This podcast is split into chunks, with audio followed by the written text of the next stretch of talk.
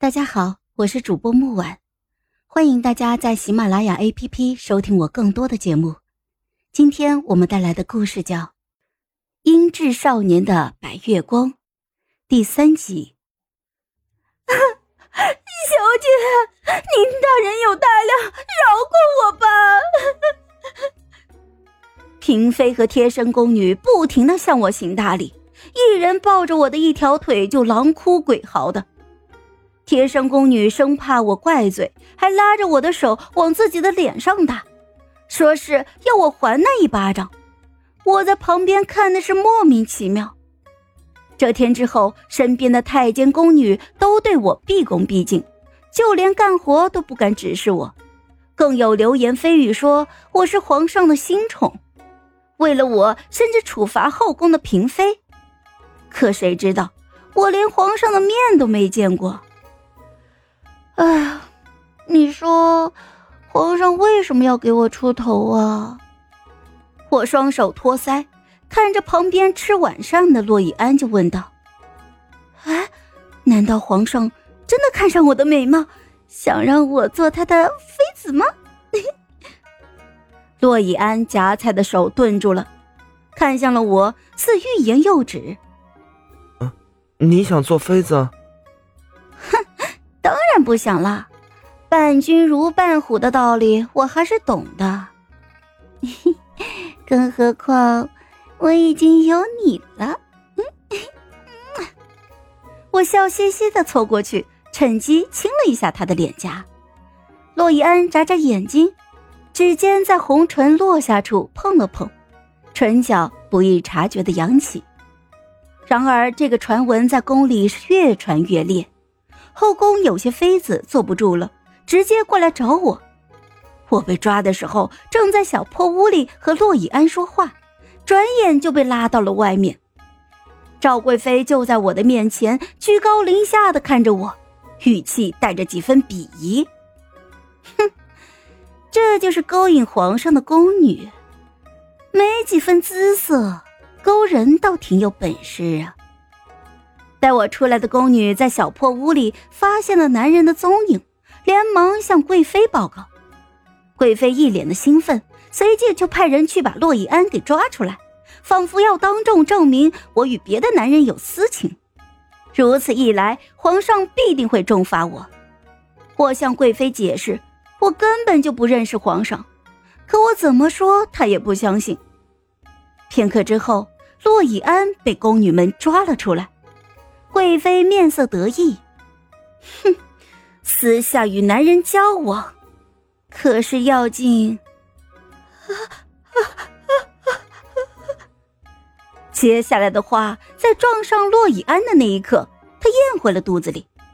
贵妃双腿颤了颤，面色惊恐，微张的嘴唇刚要出声，就瞧见洛以安歪着脑袋看向了我。是你让他跪的？即使声音淡然，赵贵妃后背还是冒出了一股阴寒，惧怕的直接跪在了洛以安的身前，颤颤巍巍的喊着：“啊啊！殿殿殿殿下饶命啊！”直到前来找麻烦的贵妃战战兢兢的离开，我还是没能从方才的震惊之中回过神来。洛以安竟然是太子殿下！我在御膳房上班那么久，还是能听闻一些关于太子殿下的传闻的。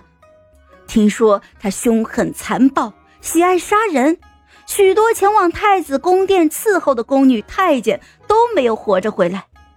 宫里没有一个人不惧怕他的。可是偏偏这样的太子还深得皇上的喜爱，有求必应。我看着眼前看似人畜无害的洛伊安，始终无法把他和那位残暴的太子殿下给联系起来。我咽了咽口水，我我我之前问你是哪个府上的，你怎么不告诉我？洛伊安正捧着我的零嘴袋子吃的正欢，回答却出乎我的意料。嗯嗯嗯，受伤了，不想回去。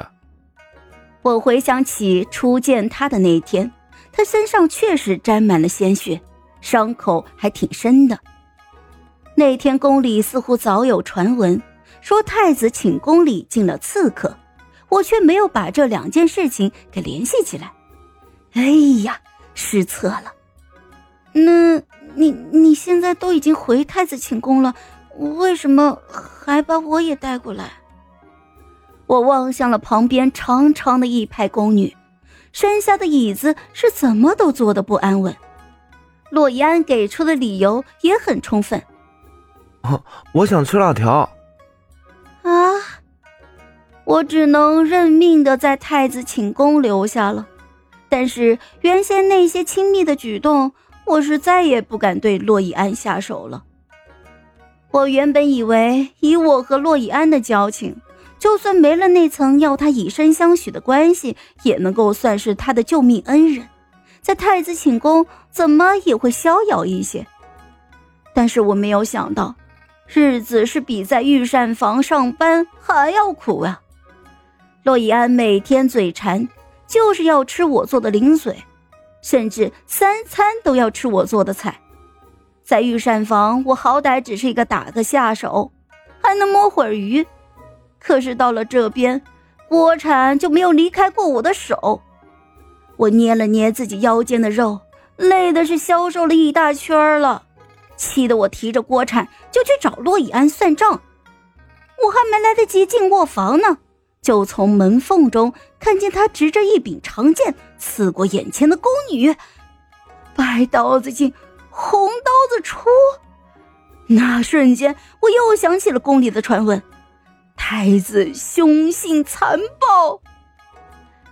一日，我便在御花园的隐蔽假山里与一位太监秘密接头。我掏出了一锭银子交给了他，面容略带着羞涩：“ 公公，出宫一事就麻烦您了。”太监拍着胸脯保证：“哎呀，哎，你放心，这两天啊。”正好有一批满龄的宫女出宫，到时候啊，我会安排你的。啊，好了，本集故事就到这儿，我们下集见，记得订阅和点赞哦。如果你有喜欢的故事，也欢迎在留言区告诉我们。